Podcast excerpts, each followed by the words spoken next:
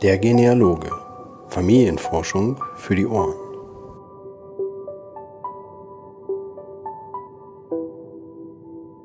Hallo und herzlich willkommen zur 29. Ausgabe des Podcast Der Genealoge.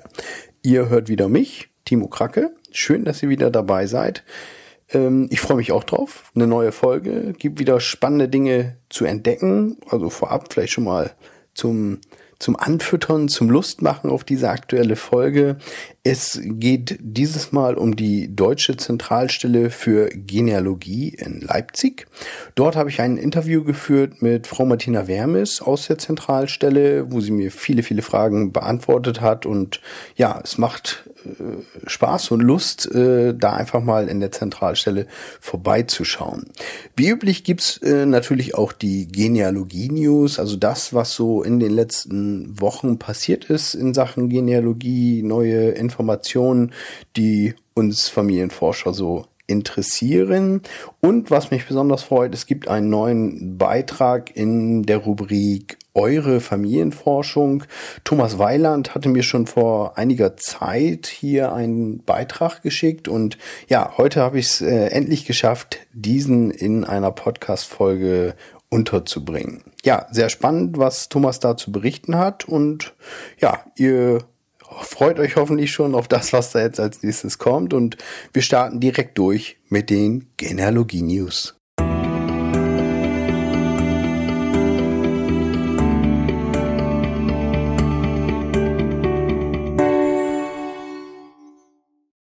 Die Genealogie-News.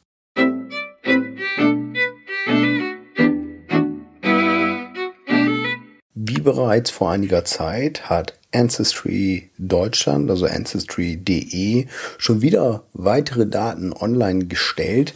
Es gibt da einen kleinen Blogpost von mir dazu, wo sich das nachlesen lässt, in welcher Region bzw. in welchem Ort dort neue Daten hinzugekommen sind. Aber ja, wenn es in dem Tempo weitergeht, scheint da einiges an neuen Daten äh, dazu zu kommen. Und ja, wer vielleicht den Beitrag über das Janus-Projekt äh, gelesen hat oder auch die Podcast-Folge zu Ancestry, ich bin gespannt, wie sich das äh, ja, das Thema Daten für Deutschland oder deutsche Regionen weiterentwickeln wird.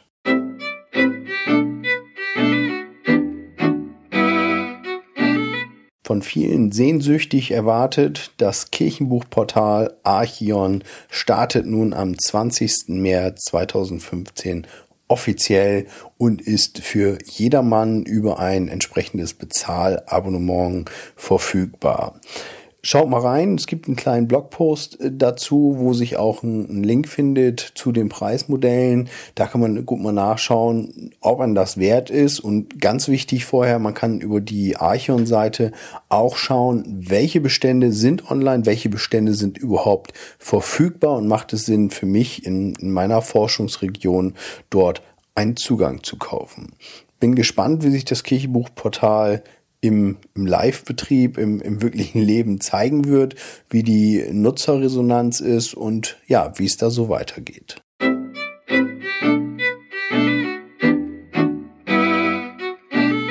Deutsche Genealogie-Blogger sind ja nach wie vor leider rar gesät und umso mehr hat es mich gefreut, dass Karin Feldbusch vom Blog vorfahrensucher.de eine kleine Serie gestartet hat, wo sie andere Genealogie-Blogger vorgestellt hat. Zum einen zum Beispiel Angela Schwenkter, Casey Mieder Dempsey, Irmi Gegner Sünkler, von alles zu finden in dem Blog vorfahrensucher.de. Also da kann man gut mal vorbeischauen, schauen, Ideen bekommen, was andere machen, warum andere vielleicht über das Thema oder ihr Hobby Genealogie bloggen. Sehr, sehr spannend und vielleicht für den einen oder anderen auch motivierend, einen eigenen Blog zu starten. Vielleicht noch ein kleiner Hinweis da in eigener Sache. Auf dem diesjährigen Genealogentag in Gotha werde ich auch ein Thema über, äh, einen, einen Vortrag halten über das Thema Genealogie und Bloggen, Bloggen für mehr Kommunikation und Austausch, soll einen kleinen Ausblick geben, warum man eigentlich über das Thema Genealogie bloggen sollte, warum das Sinn macht und warum Bloggen wirklich sehr, sehr einfach ist und man da keine großen technischen Voraussetzungen braucht oder ein technisches Know-how braucht, um damit zu starten und über seine eigene Familienforschung äh, zu berichten.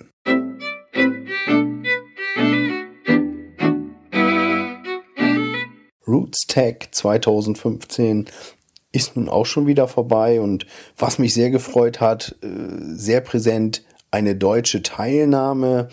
Äh, für diejenigen, die es nicht kennen, parallel oder, oder während der RootsTech findet immer die Innovators Summit verbunden mit dem Innovators Challenge statt. Das äh, ist praktisch so, dass ja in Amerika tituliert man es als die die Neulinge Neulinge in der Industrie der Genealogie oder neue Technologien, neue Ansätze, neue Modelle, was man machen kann. Und äh, in diesem Jahr war ein deutscher Teilnehmer dort vertreten, und zwar Planet Intelligence Systems, äh, haben sich angemeldet zur Innovators Challenge mit dem Projekt Argus Search und äh, sind, haben sich nicht nur angemeldet, sondern sondern sehr, sehr weit gekommen. Zum Schluss hat es nicht ganz für den ersten Platz äh, gereicht, aber der zweite Platz ist, denke ich, schon sehr, sehr imposant, was dort erreicht wurde. Für diejenigen, die nicht wissen, was Argus Search ist, habe ich auch nochmal verlinkt, einen kleinen Blogpost über Argus Search. Das Ganze ist eigentlich ein System, die Firma Planet Intelligent Systems kommt aus dem Bereich äh, von Handschriftenerkennung, hauptsächlich über Paketdienste und ähnliche Anwendungsfälle und äh, hat sich dieses äh, Wissen, das Know-how bei der Erkennung der Schriften zunutze gemacht und äh, hat dort vorgestellt, wie es zum Beispiel mit einigen äh, Zensus, also Volkszählungsaufzeichnungen möglich ist, per Handschrifterkennung dort eine äh, Volltextsuche über Dokumente, digitalisierte Dokumente natürlich, machen zu können, ohne diese Dokumente wirklich äh, von Hand vorher indexieren zu müssen. Eine sehr, sehr interessante Technologie und ja, ich oder wir können eigentlich nur hoffen, dass diese Technologie noch in anderen Bereichen Anwendung findet und hoffentlich auch viel in der freien Genealogie, nicht nur in Deutschland, sondern weltweit Anwendung finden wird.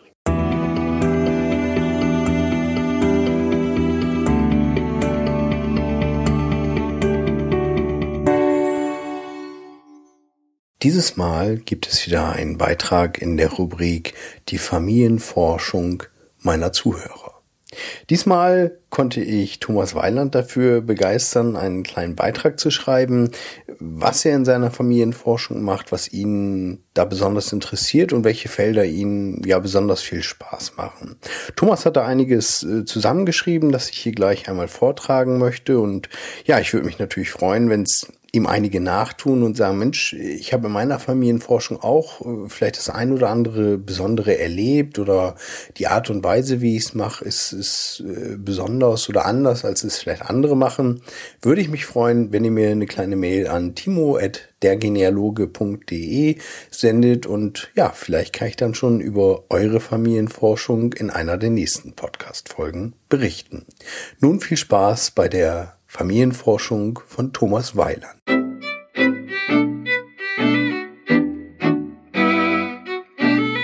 Vor einigen Jahren habe ich meine genealogische Homepage www.weiland24.de online gestellt. Bis auf einige interessante Gäste, die laut Log meist über eine Google-Suche nach diversen Ortsnamen, die auf der Homepage vorkamen, war da nicht viel los. Zu dem Zeitpunkt habe ich mich dann unter anderem damit befasst, noch lebende Verwandte, die mir unbekannt sind, zu finden, was mir in den USA dank whitepages.com und Facebook auch teilweise gelungen ist. Im Dezember 2013 kam dann eine E-Mail aus Ungarn mit zahlreichen Infos, die meine Familie betrafen. Und tatsächlich, die Absenderin stellte sich als Verwandte heraus. Natürlich hatte ich in Ungarn meine Vorfahren waren Donauschwaben, auch schon recherchiert. Aber immer nur über den Familiennamen Weiland. Des Rätsels Lösung war, dass der Name nach dem Zweiten Weltkrieg majarisiert wurde und somit jede Suche auf direktem Weg sinnlos gewesen wäre. Aktuell vermute ich auch noch lebende Verwandtschaft in Erlangen, aber leider stellt sich hier die Kontaktaufnahme schwierig dar. Sind einfach nicht interessiert, aber damit muss man nun mal leben. Was lebende Personen angeht, Homepage, Telefonbücher und Facebook sind hier eindeutig mein Favorit. Dann zum Thema toter Punkt. Meine Vorfahren stammen, bevor sie mit den Schwabenbezügen nach Ungarn auswanderten, aus Deutschland. Mündlich überliefert war Fulda oder Schwarzwald, was ich bis letztes Jahr auch immer geglaubt habe. Zufällig habe ich dann Kontakt mit einer älteren Forscher, der den Ort Hygies, Anmerkung von mir, ich hoffe, das war wichtig, richtig ausgesprochen, aus dem meine Vorfahren stammen, ausführlich erforscht hat. Ein Pfarrer, der dort früher, so vor 1800, mal tätig war, hat Steinbäume gemalt und bei Namen Feiland, in dem Fall mit V, auch einen Herkunftsort auf dem Stammbaum vermerkt. Hoffen. Die ganze Story mit dem Foto findet sich auf www.weiland24.de. Jetzt ging natürlich die Suche nach Hofen bzw. Hoffen los. Laut diesem Forscher musste das Hofen im Westerwald sein. Wenig später saß ich im Auto und habe mir die Kirchenbücher und Runkeln bei Hofen angeschaut. Ergebnis, der Name Weiland taucht dort zwar auf, aber 200 Jahre zu spät. Also war das wohl das falsche Hofen. Weiter ging es mit einigen anderen Hofens in Süddeutschland. In allen konnte ich nur nachweisen, dass das nicht der Herkunftsort meiner Vorfahren ist. Mitte des Jahres hatte ich das Thema gedanklich schon als nicht lösbar abgeschlossen. Dann kam erneut der Zufall zu Hilfe. Ich sollte doch mal im Elsass nachsehen. Dort gibt es einen Ort namens Hoffen und auch diverse Ortskombinationen, die hinten mit Hoffen enden. Und zu jener Zeit war der Elsass in den Teilen wohl auch deutsch. Leider fangen die Kirchenbücher, die alle online verfügbar sind, hier erst später an. Eine Verwandte kümmerte sich jetzt um das Thema, da sie Französisch spricht. Mal sehen, ob sich hier was herausfinden lässt. Weitere, in Anführungsstrichen, Problemstellungen, die ich habe, sind unter anderem meine, die in die USA ausgewanderten Vorfahren. Hier kam mir in einem Fall auch der Zufall zur Hilfe.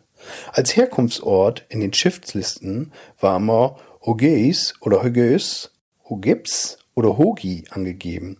Soweit nachvollziehbar. Ein Vorfahr war aber spurlos verschwunden, bis ich zufällig über einen Eintrag Dolnages gestolpert bin. Zunächst habe ich es überlesen, aber dann kam es mir. Högüs liegt im Komitat Tolnau. Wenn der bei der Einreise das etwas undeutlich gesagt hat, Anmerkung von mir, so wie ich vermutlich gerade, dann kann es schon zustande kommen. Und schon war auch dieser Auswanderer gefunden. Das war die Genealogiegeschichte von Thomas Weiland.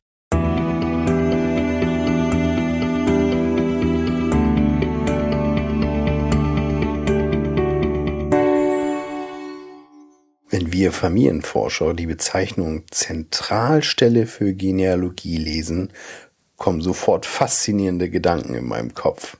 Aber was genau können Forscher im Archiv der Zentralstelle für Genealogie denn wirklich erwarten? Welche Bestände gibt es und welche Wege oder über welche Wege kann dort geforscht werden? Und vielerlei drumherum, was das Zentral oder die Zentralstelle für Genealogie betrifft. Zu diesen Fragen stand mir Frau Martina Wermes aus der Zentralstelle für ein Interview zur Verfügung und ja, Schon geht's los damit. Viel Spaß dabei.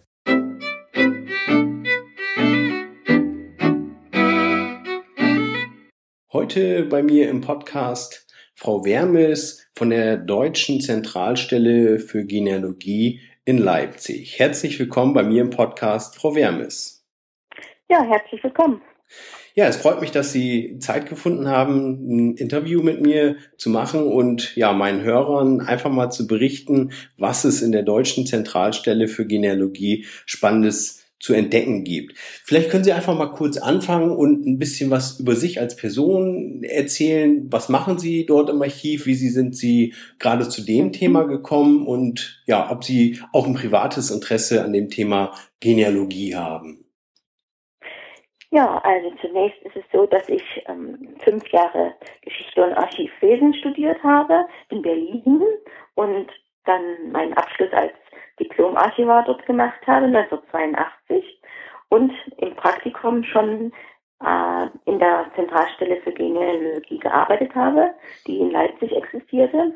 Und als ich 1982 fertig war, äh, bin ich dann gleich nach Leipzig gegangen mit der Maßgabe, die Zentralstelle hier zu unterstützen und habe dann seit 1982 bis ungefähr zum Jahr 2000 permanent in der Zentralstelle als Archivarin gearbeitet dann habe ich mal sieben Jahre lang ein bisschen Bestandserhaltung gemacht für alle staatlichen Archive Sachsens und dann bin ich 2008 wieder in die Zentralstelle eingestiegen und seitdem ja, mache ich rund um die Uhr Genealogie von früh bis abends. ein, ein Traum eines jeden Hörers von mir wahrscheinlich. Ja, wahrscheinlich. Aber ja, es ist auch ein bisschen schwierig, äh, weil man muss sozusagen auf der gesamten Klaviatur der Genealogie spielen können. Und das ist nicht nur immer das einzelne Forschungsgebiet des einzelnen Familienforschers, was da ins Auge genommen wird, in, in Blick genommen wird, sondern eben äh, von Bessarabien bis zum Baltikum, von Finnland bis nach Kroatien oder, Südtirol behandeln wir sozusagen alle Gebiete und da muss man ziemlich fit sein auf dem, auf, mhm. auf, nicht nur auf dem geografischen, sondern eben auch auf dem speziellen quellenmäßigen äh, Gebiet. Mhm, natürlich, da gibt es die verschiedensten Ansatzpunkte, wie man da in diese Richtung forschen kann.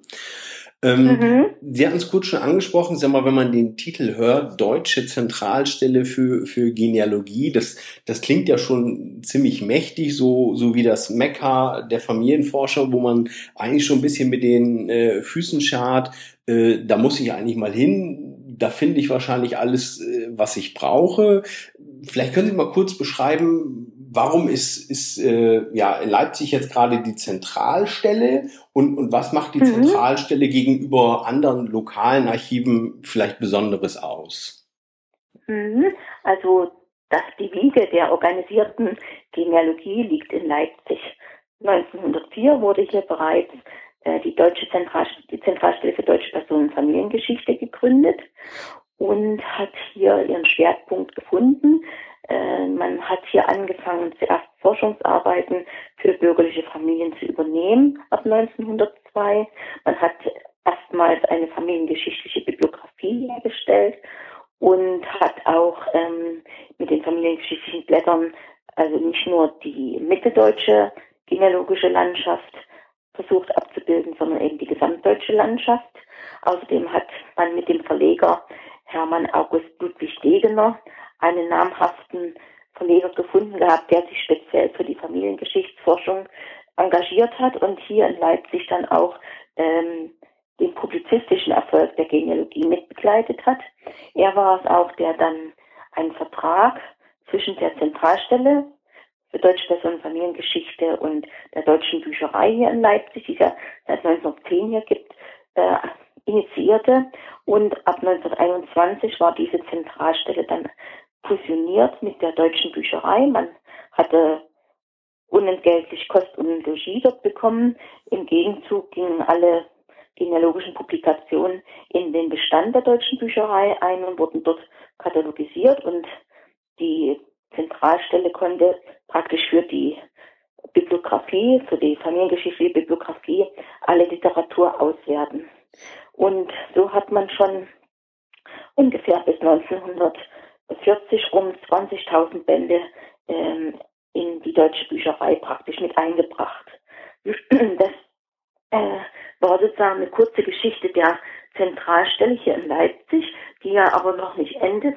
Ähm, zwischen 1933 und 1945 war es dann so, dass die Genealogie ja missbraucht wurde und alle fast alle genealogischen Vereine in Deutschland auch gleichgeschaltet wurden.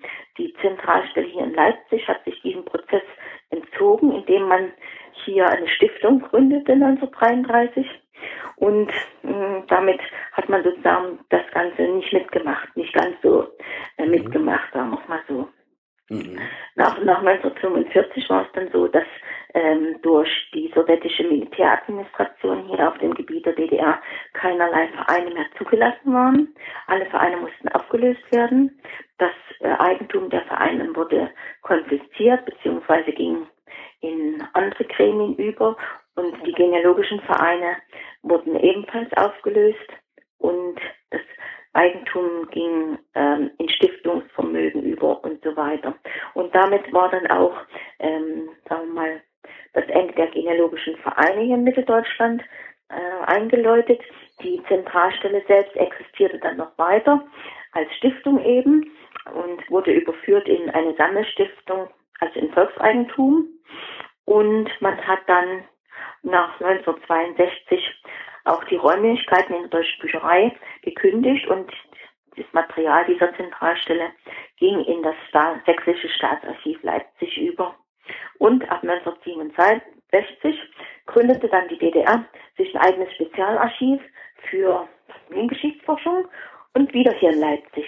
Und das war dann so, dass man dort verschiedene Sammlungen, zum Beispiel die ähm, genealogischen Unterlagen des Dresdner Vereins Roland oder die genealogischen Unterlagen dieser Zentralstelle oder auch die Unterlagen des früheren Reichsdeppenamtes alles hier zusammenfasst in Leipzig, um das dann wieder nutzbringend an Mann zu bringen. Mhm.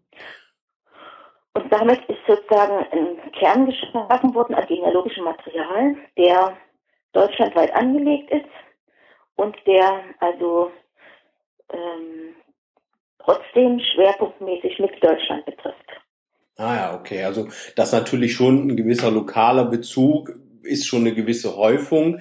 Ähm, aber wenn Sie jetzt gerade schon sagen, es gibt diese Zentralstelle schon, schon lange, lange Zeit, äh, begreift sie dann auch Bestände aus den, ja, ich sag mal, heute ehemals deutschen Gebieten mit ein? Gibt es da auch Archivalien, äh, die dort in der Zentralstelle lagern?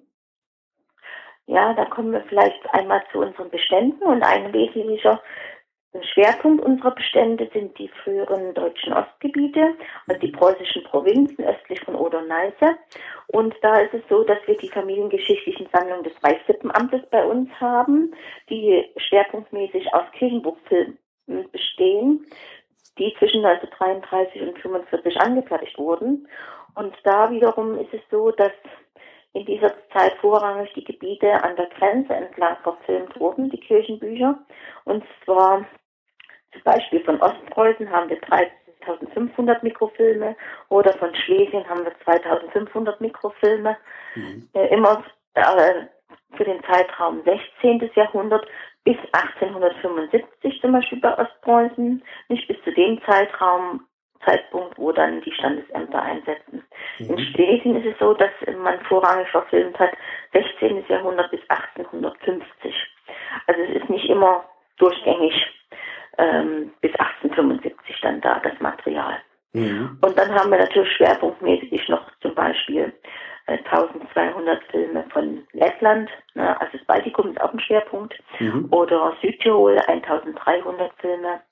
Aber dann haben wir auch noch sehr viele Originalkirchenbücher, die ähm, im Rahmen des Schriftdenkmalschutzes ähm, praktisch durch das frühere Reichssippenamt hierher nach Deutschland verbracht wurden. Das sind einmal Unterlagen aus der Bukowina und aus Bessarabien, die als die Bevölkerungsgruppen in Anführungsstrichen heim ins Reich kamen, mit ihnen zusammen dann hierher kamen. Und wir haben aber auch noch originale Unterlagen von Kirchenbüchern, die gerade zur Restaurierung dann hier waren. Also zum Beispiel Meme ne, oder Königsberger Unterlagen, die sind zum Teil dann im Original noch bei uns. Mhm. Wow. Außerdem haben wir natürlich noch in diesem Bereich, also Familiengeschichtliche Sammlung des Reichssippenamtes, darüber reden wir jetzt, äh, auch noch sehr viele verfilmte Unterlagen von jüdischen Gemeinden, jüdische Personenstandsunterlagen. Ähm, da das auch ein Schwerpunkt des Reichssippenamtes war, hat man dort nach 33 vorrangig äh, die Dupletten in den Amtsgerichten, also die Dissidenten- und Judenregister verfilmt und nach zwei, nach dem Jahr 2000 hat uns das Bundesarchiv dann auch noch Verfilmungen übergeben, die die Firma Gatermann ähm, für das Reichssippenamt angefertigt hatte. Und das betraf vorrangig dann Unterlagen von jüdischen Gemeinden, die also dann auch nach der Pogromnacht aufgelöst wurden. Und somit ist also zum Beispiel Leipzig auch ein Zentrum für jüdische Familiengeschichtsforschung geworden. Mhm. Ein, noch, ein, noch eine ganz kleine Ergänzung, und zwar ähm, nicht zu vergessen darf man bei der ganzen Kirchenbuchforschung auch die Militärkirchenbücher. Die sind also auch wichtig. Die gesamte preußische Armee ist ja, äh, naja, hat sich Feldprediger geleistet und wir haben dort für den Zeitraum, sagen wir mal, 1700 bis 1830, 40 rum auch Militärkirchenbücher vorliegen, die, also die preußischen Garnisonskompanien und Regimentskompanien betreffen. Mhm. Und da gibt es also dann auch zum Beispiel, ne, wenn man in Jena zum Beispiel, in Thüringen, jemanden sucht, der dort nicht getauft ist, dann müsste man überlegen, ob er nicht im Militärkirchenbuch eingetragen ist als, als Täufling, weil der Vater gerade beim Militär war. Und Jena, es gehörte zu Preußen. Und deswegen hm, muss man manchmal so ein bisschen um die Ecke denken, um dann zum Ziel zu kommen. Mhm, mhm. Ähm, wenn Sie jetzt gerade sagen, Sie haben auch Mikrofilme und so weiter, da denken viele Familienforscher sicherlich auch an Family Search, wo man ja ähnlich auch äh, Filme bestellen kann. Es gibt auch oftmals mh, abgefilmte, also Mikrofilme, wo das Original vielleicht äh, verschwunden ist. Gibt es da in der Zentralstelle auch, äh, ich sag mal, irgendwelche Unikate, wo Sie sagen, Mensch, da ist wirklich das einzige, was es noch gibt bei, bei Ihnen im Bestand oder, oder äh, Mikrofilme, mhm. die bei Ihnen sind? Also wir haben erstmal von diesen 16.500 Mikrofilmen, die wir haben, äh, ein Exemplar den Mormonen gegeben, nach Salt Lake City auch, mhm. um es dort erstmal abzusichern. Mhm. Das hat, wurde schon in der DDR-Zeit gemacht. Die DDR hat auch damit Geld verdient aber äh, im Vordergrund stand der Sicherungsaspekt. Das heißt, man kann auf der ganzen Welt, in jeder Mormonforschungsstelle, das Material aus Leipzig einsehen. Mhm. Und auf der, äh, einen Überblick über Originale, die vernichtet sind, haben wir nicht. Wir haben vereinzelt Informationen bekommen, dass zum Beispiel von ähm, Kirchenbüchern aus dem Brandenburgischen, dort wo der Krieg also sehr stark drüber gegangen ist über die Region, dass dort die Originale vernichtet waren und dann die Filme nur noch praktisch das einzige sind, die sind, treten dann praktisch an die Stelle der Primärquelle und ähm, deswegen ja, haben wir also dann auch diesen Kirchgemeinden ähm, die Filme zur Verfügung gestellt, damit sie überhaupt Unterlagen haben. Mhm. Aber einen generellen Überblick haben wir darüber nicht. Mhm. Nee, gut, klar, das, das kann man natürlich auch nicht immer erfahren. Wenn es passiert ist, dass das Original äh, verschwunden ja. ist, verbrannt ist oder so, das bekommt man natürlich nicht immer mit. Ne? Mhm. Ähm, mal angenommen, ich, ich, ich möchte jetzt vielleicht mal einen Besuch planen im Archiv. Ich habe dann selber auch schon mal auf der Internetseite geschaut. Da gibt's ja auch schon einen gewissen Überblick über die, die Bestände, wo man auch teilweise in Beständen suchen kann. Äh, sind das eher ja allgemeine Bestände oder sind das speziell auch alle Bestände, die für Familienforschung zugänglich sind? Sind die, sag ich mal, ja dahingehend katalogisiert, dass ich mich praktisch im Vorfeld über die Internetseite schon komplett beauskunften kann? Äh, oder ist es eher sinnvoll, direkt vor Ort in dem Findbuch zu schauen, was für Bestände oder was, was für Informationen für mich vielleicht gut sind? Mhm. Also wir haben erstmal einen Grobüberblick immer auf unserer Webseite stehen, www.archiv.sachsen.de. Mhm. Dort kann man über die Rubrik Familienforschung bis, bis zum Staatsarchiv Leipzig vorarbeiten und dann sehen, was im Leipziger Archiv alles ist. Grobmäßig, grob eine grobe Übersicht. Man mhm. kann auch über diese Webseite zu den Beständeübersichten der einzelnen Staatsarchive gelangen und dort gucken, was da ist.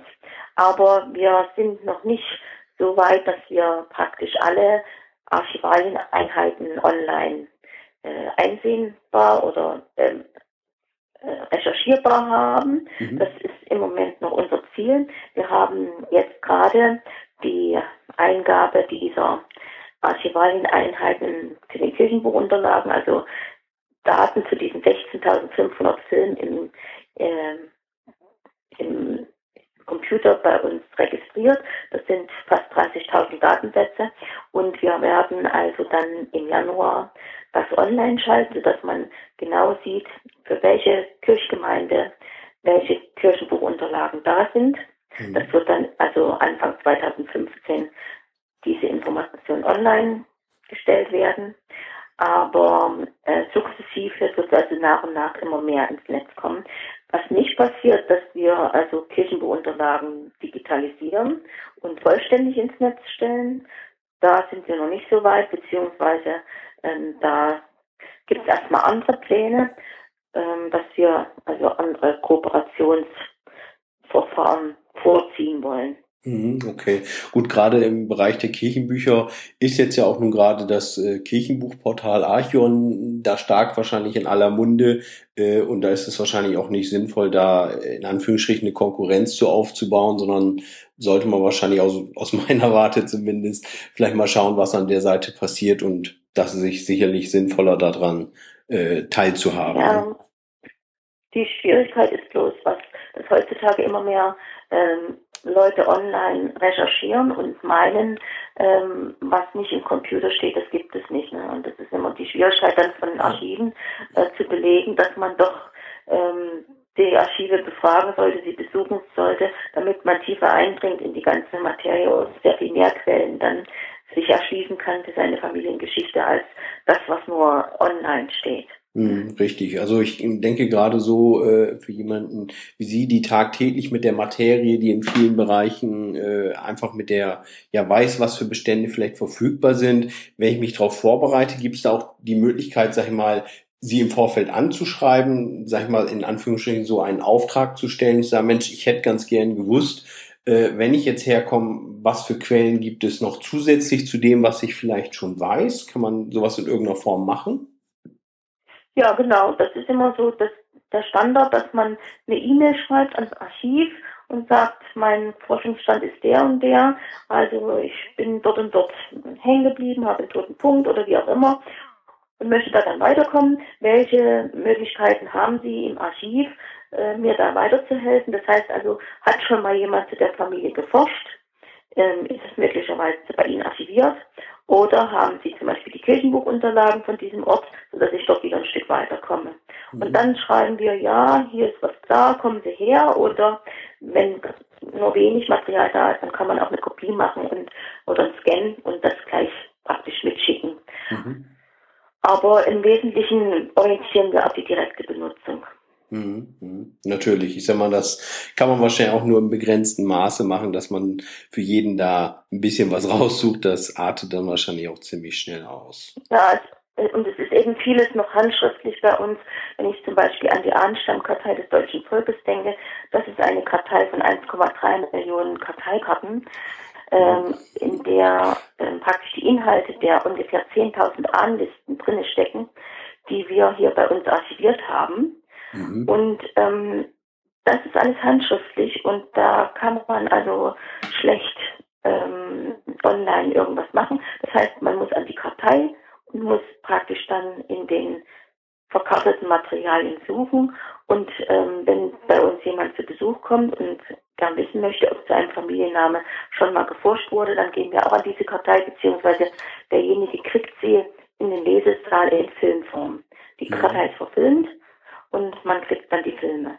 Dasselbe trifft auch auf den Gesamtkatalog der Personalschriften Leichenpredigtensammlung zu, auch ein Standbein von uns, was initiiert wurde vom Verein Roland, die ab 1904 dann schon Leichenpredigten verzeichnet haben, so nach dem Motto, wo liegt was? Und wir haben ungefähr 325.000 Personalschriften verzeichnet, alles handschriftlich mhm. und sind ungefähr 100.000 geehrte Personen nachgewiesen. Und wenn man bei uns anfragt, gerade also protestantische Gebiete und ab Handwerksmeister aufwärts sozusagen, da könnte man vermuten, dass jemand zwischen dem, sagen wir mal, Mitte 16. Jahrhundert bis ähm, um 1800 mit Leichenpredigt beerdigt wurde und ob die irgendwo erhalten geblieben ist. Und dann kriegt man den Hinweis, dass dort und dort vielleicht die Leichenpredigt liegt und man sich eine Kopie dann dort beschaffen kann. Mhm. Mhm. Ne, dieser Gesamtkatalog weist praktisch die Fundorte dieser Leichenpredigten nach. Ah, so, okay. Mhm, der hat praktisch den Verweis, so dass man dann dort an der nächsten Stelle weitersuchen kann. Genau. Ähm, vielleicht nochmal zurück zu diesen Ahnenstammkarteien. Das, das sind praktisch äh, Nachlässe oder Dinge, die von Vereinen, wo, wo Personen schon eine Genealogie erforscht haben, die ihnen praktisch übergeben wurde. Ja, das sind Ahnenlisten, also die alte Zentralstelle für deutsche Personenfamiliengeschichte und auch dann Dresdner Vereine, die, die hießen dann Deutsche Ahnengemeinschaft, die hatten sich auf die Fahne geschrieben, ähm, mittels Ahnenlisten die Informationen auch zwischen den Familienforschern kursieren zu lassen. Sie haben den Ahnenlistenumlauf ins Leben gerufen. Das ist sozusagen ein Kind Sachsens. Mhm. Und diese ähm, Ahnenlisten sind dann ähm, hier in einem Exemplar in Leipzig beziehungsweise Dresden archiviert worden. Und die Inhalte dieser Ahnenlisten wurden vollständig verkartet. Die ganze Kartei ist phonetisch aufgebaut nach Familienstämmen und Namen und innerhalb der häufigen Familienstämme und Namen dann nach Herkunftsorten. Also ähm, man kann praktisch dann das Forschungsmaterial zu einer Familie sofort auf einen Griff finden. Es ist nämlich auch ähm, gesonderte Erfassung von Literatur, von Nachlässen und so weiter, äh, von Zeitschriftenartikeln mit durchgeführt worden. Mhm. Und ja, ähm, das Problem bei der ganzen Kartei ist nur, die ist phonetisch aufgebaut, also nach dem phonetischen Alphabet, so wie der Pfarrer das gehört hat. Ja. Und das ist für einen Außenstehenden manchmal ein bisschen schwierig. Ähm, dass es eben CGK, ähm, dass es ein Buchstabe ist oder B und P und so weiter. Das also mh, ähm, auch nicht nur am am Anfang, sondern auch innerhalb der Familienname, da braucht man ein bisschen Übung, um da was zu finden. Ja. Aber wenn man zu uns kommt, dann kann man also diese Unterlagen einsehen mhm. und äh, kann praktisch auf dem Forschungsmaterial von anderen aufbauen. Ja. Das, diese Anlisten wurden ja auch rumgeschickt. Sie haben vielleicht schon mal von diesen Anlistenumläufen gehört. Mhm. Ja, bis, bis vor kurzem auch noch vielleicht so bis vor fünf, sechs Jahren gab es die ja auch noch, ähm, dass man Ahnenlisten durch die Gegend geschickt hat. Und das hatte man eben hier in Dresden erfunden, das, das Prinzip. Und hat sich praktisch dann, äh, die Familienforscher haben sich auf bestimmte Forschungsgebiete, Schwerpunkte konzentriert und haben gesagt, mein Forschungsschwerpunkt ist meinetwegen in Schlesien oder Ostpreußen. Und dann gab es Umläufe für diese Gebiete, ne? Umlauf, Umlauf für Ostpreußen, Umlauf für Schlesien. Und dann wurden dort Ahnenlisten durch die Gegend geschickt äh, mit schlesischen Vorfahren oder ostpreußischen Vorfahren oder mitteldeutschen Vorfahren. Mhm, mh. Und die Familienforscher sind dann untereinander in Kontakt getreten, wenn sie Ahnengleichheit gefunden haben. Ja. Und dann haben sie sich zum Teil auch äh, gemeinsam an bestimmte Forschungsaufgaben gemacht oder haben auch sich gegenseitig Berichtigungen zugeschickt. Und dieses Prinzip, also des, der Kommunikation untereinander, so ähnlich wie man es heute auch mit dem Computer macht, das wurde eben zur Zeit und des noch nicht Vorhandenseins von Computern auf dem schriftlichen Wege mit Briefen gemacht. Und dieses gesamte Material ist also bei uns im Archiv. Und der Anlistenumlauf hat auch nach 45 weiter funktioniert. Äh, man hat nach 1945 dann den Umlauf im Westen und im Osten organisiert und über die Grenzen hinweg. Das war kein Problem, verwunderlicherweise. Und ähm, ja, ungefähr bis 1993 hat der Umlauf existiert. Mhm. Und ähm, die Frankfurter Zentralstelle, von der haben wir vielleicht auch schon mal gehört, das ist ja so ein Gegenstück sozusagen zur Leipziger Zentralstelle. Die haben sich ja nach 1942 ähm, so separat nochmal wieder gegründet gehabt mhm. in Berlin-West und sind dann nach Frankfurt gegangen. Und die hatten dann auch eine neue Ahnenlistensammlung aufgebaut nach 1945 und haben dann auch noch einen Ahnenlistenumlauf organisiert gehabt. Und so dass es in Deutschland also zwischen ja, zwischen 1950 und 93 zwei Ahnenlistenumläufe gab.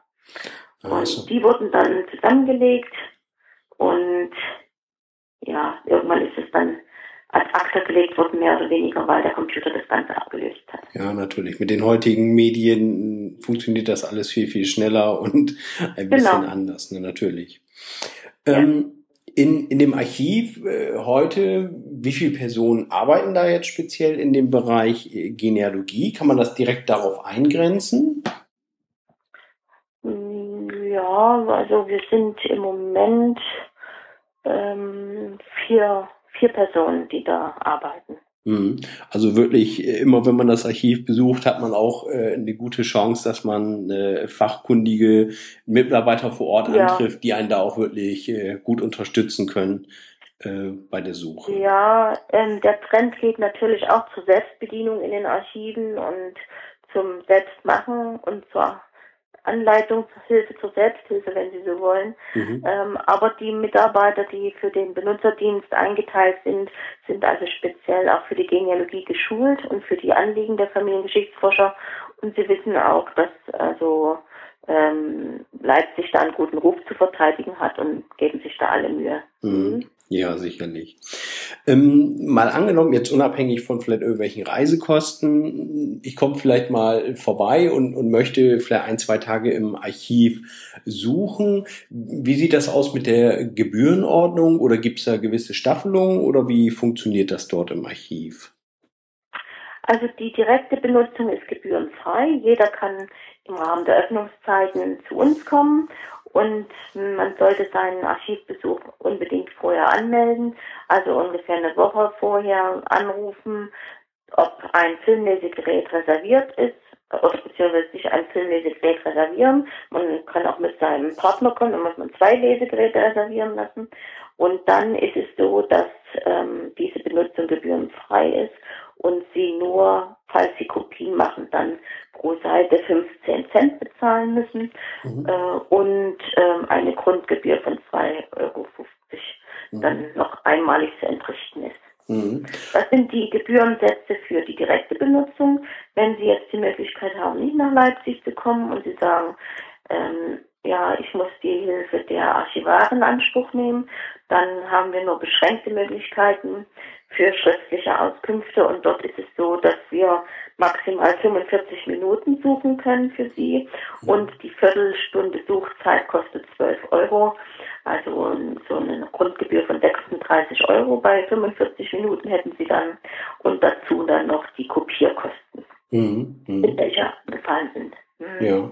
ja, natürlich. Aber ich sag mal, für jemanden mit einem weiten Anreiseweg ist das, denke ich, immer noch eine, eine ziemlich gute Option. Und für die, die um die ja. Ecke wohnen, ist es auf jeden Fall äh, eine super Sache. Ja, wir empfehlen dann eben auch immer bei den Mormonforumstellen vorbeizuschauen, mhm. weil ja die Filme und äh, das fast das gesamte Material der Zentralstelle eben auch dort verfügbar ist. Mhm. Ja. Also zum Beispiel die Ahnstammkartei ist auch verfilmt und bei den Mormonen verfügbar. Der Leichenpredigtenkatalog ist verfilmt und bei den Mormonen verfügbar. Die Kirchenbuchunterlagen sind großen Teil verfilmt und verfügbar. Also man muss eigentlich nicht unbedingt nach Leipzig, aber ähm, natürlich ähm, kann man das natürlich. Also es liegt jedem Mhm. Kann jeder machen, wie er möchte. Ja, ich sag mal, so eine, so eine originäre Forschungsreise hat ja auch mal was, äh, sich selber ins Archiv zu begeben und nicht nur die klassische Weise zu forschen, sondern wirklich mal, wie sich's gehört, im Archiv selber zu blättern. Äh, hat einen ganz anderen Charme, finde ich, wenn man dann auch mal was findet dort. Ja, vor allen Dingen kommen natürlich dann auch noch Unterlagen ähm, zutage, die man vielleicht online nicht hat. Also zum Beispiel genealogische Nachlässe. Ja. Wir haben also fast 100 genealogische Nachlässe von Familienforschern aus den gesamten deutschen Gebieten und die haben schwerpunktmäßig also ja alles Mögliche erforscht. Da haben wir zum Beispiel den, einen Nachlass, da haben wir vorrangig Pommersche Familiengeschichten erforscht. Da gibt es dann eine Kartei Schotten in Pommern oder Handwerker in Pommern. Mhm. Ne? Oder dann haben wir für Mitteldeutschland sehr viele genealogische Nachlässe. Da haben die Familienforscher schwerpunktmäßig auch Familiennamen erforscht. Es gibt zum Beispiel eine Weigel-Kartei, da kann man alle Familien, die den Namen Weigel haben, erfahren. Oder wir haben eine Kartei über ähm, Lehrer in, in, in Mitteldeutschland, also eine Lehrerkartei oder eine Försterkartei. Also was Sie sich denken können, was Familienforscher so manchmal umtreibt. das hinterlassen die ja dann auch und das liegt dann auch bei uns. Ja. Ähm, gibt es eigentlich auch aktuell noch Bestände, die, sag ich mal, immer wieder dazukommen? Es gibt ja viele spannende auch an Sekundärquellen, die man heutzutage erfassen kann. Gibt es da was Spezielles, wo Sie sagen, das ist auch etwas, was wir heute schon erhalten für die Nachwelt, weil wir das heute gut finden oder wichtig für unseren Bestand sehen?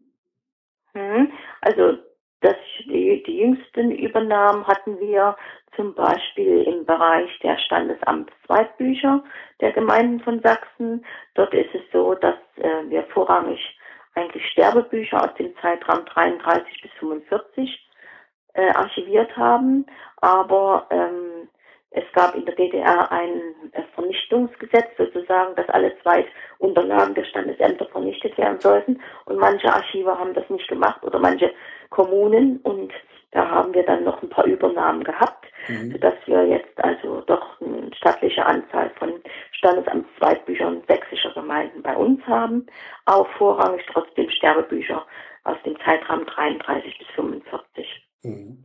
Und dann haben wir ähm, permanent natürlich archivieren wir genealogisches Material, also zum Beispiel Stammbäume, kleine Familiengeschichten, Firmengeschichten, wo familiäre Daten mit drin sind mhm. oder auch ähm, Orts Heimat, heimatgeschichtliche Artikel. Ähm, und da haben wir einen Bestand, der nennt sich genealogische Mappenstücke. Das sind so, ja, graue Literatur, wenn Sie so wollen. Mhm. Und da kommt praktisch das alles rein, was uns die Familienforscher zusenden, was nicht im Bücherregal stehen kann. Mhm. Und da haben wir dann eben ja verschiedene Stammlisten und so weiter. Die werden in diesem Bereich genealogische Mappenstücke archiviert. Das sind mittlerweile schon über 45 laufende Meter und da kommen jedes Jahr noch etliche dazu.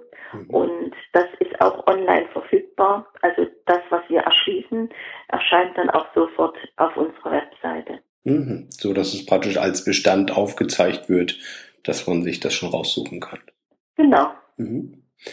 Ja, also ich ärgere mich immer mehr, dass ich äh, Anfang des Jahres, als ich in Leipzig war, die Chance verfasst habe, im Archiv vorbeizuschauen. Das heißt, ich muss definitiv nochmal nach Leipzig kommen, um da selber im Archiv auch mal forschen zu können. Ja, wir, wir merken das vor allen Dingen immer beim Tag der offenen Tür. Alle zwei Jahre machen ja die Archive Tag des offenen Archivs. Mhm. Und das wird dann jetzt ähm, im März, glaube ich, wieder sein, im März 2016 erst. Ähm, da ist es so, dass wir dann oft äh, hören von den Besuchern, ach, wenn ich gewusst hätte, dass sie das haben und dass sie das haben.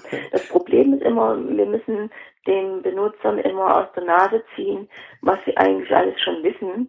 Nicht, wenn uns einer sagt, er sucht die Familie Müller aus dem Ort XYZ und er sagt nicht dazu, dass die Förster waren oder dass die Scharfrichter waren oder nicht? Das, also mhm. diese Informationen bleiben irgendwo auf der Strecke, dann können wir nur bedingt recherchieren, dann können wir bestimmte Sachen eben nicht zur Verfügung stellen. Mhm. Wenn er uns aber allumfassend informiert über seinen Kenntnisstand, dann haben wir die Möglichkeit, noch viel mehr sozusagen aus dem Ärmel zu zaubern. Mhm. Also ne, wenn wir zum Beispiel ja hören, dass jemand aus Breslau kommt und im Rat gesessen hat, dann gibt es ja die Breslauer Ratsgeschichte Geschlechter von Oskar Pusch. Das ist dann eine Sache der Literatur, da können wir sagen, das können wir doch mal noch mit benutzen.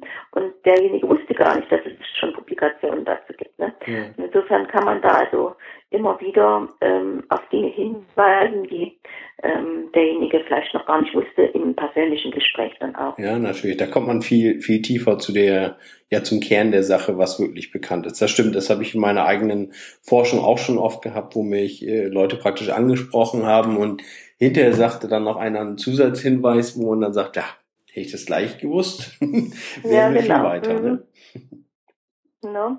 Ja. Ja, soweit, es geht ja dann auch so weit, dass man praktisch manchmal Hilfe braucht, wenn man dann den Kirchenbucheintrag entziffert hat und bestimmte lateinische Krankheitsbezeichnungen oder bestimmte Datumsangaben oder nicht, also dieses ganze Repertoire an hilfswissenschaftlichen, äh, was man dazu noch braucht, wenn man da ein bisschen aufgeschmissen ist, dann findet man natürlich bei uns im Archiv auch die entsprechenden Hilfsmittel dazu, also die Literatur. Wir haben also eine große Spezialbibliothek von ungefähr 30.000 Einheiten, nur alles über Genealogie und Hilfswissenschaften, mhm. sodass man also ähm, da sehr gut ähm, mit diesen Unterlagen arbeiten kann und eigentlich fast immer auch zum Ziel kommt. Mhm. mhm. Ja, wirklich sehr spannend und ich kann es wirklich nur jedem empfehlen, der die Möglichkeit hat, äh, da einfach mal vorbeizuschauen und vielleicht kommt man in seiner eigenen Forschung an der Stelle ja auch ein Stückchen weiter. Frau Wermes, ja, genau. mhm. ich danke Ihnen recht herzlich für das Interview. Es hat mir sehr viel Spaß gemacht und hat doch sehr viele interessante Einblicke in die Zentral deutsche Zentralstelle für Genealogie gebracht. Vielen Dank dafür.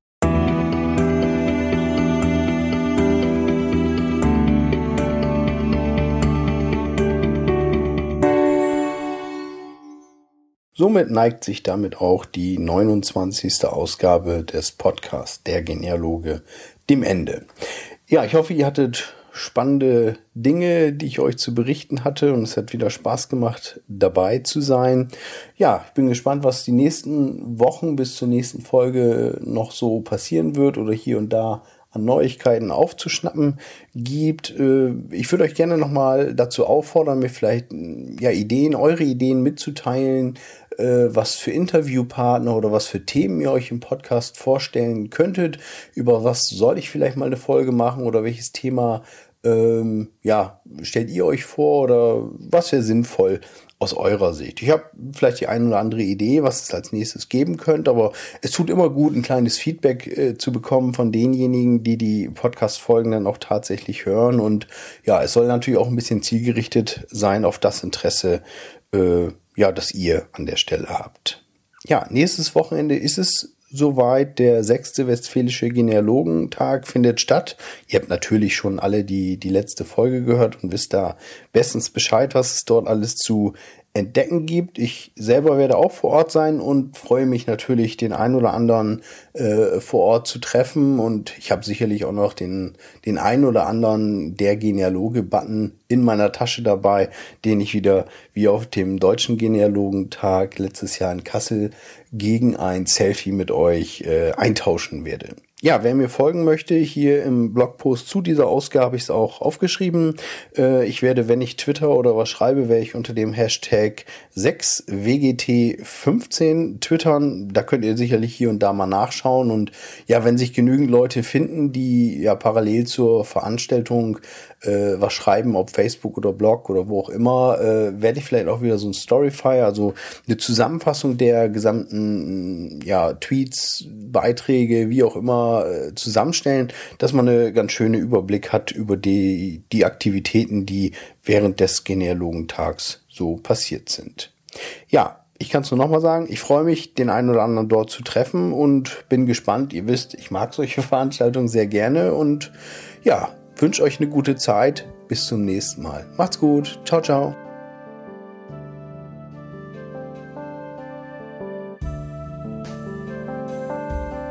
Am Anfang war die Ewigkeit. Dann kam die große Zeit der Zeit. Werner Mitsch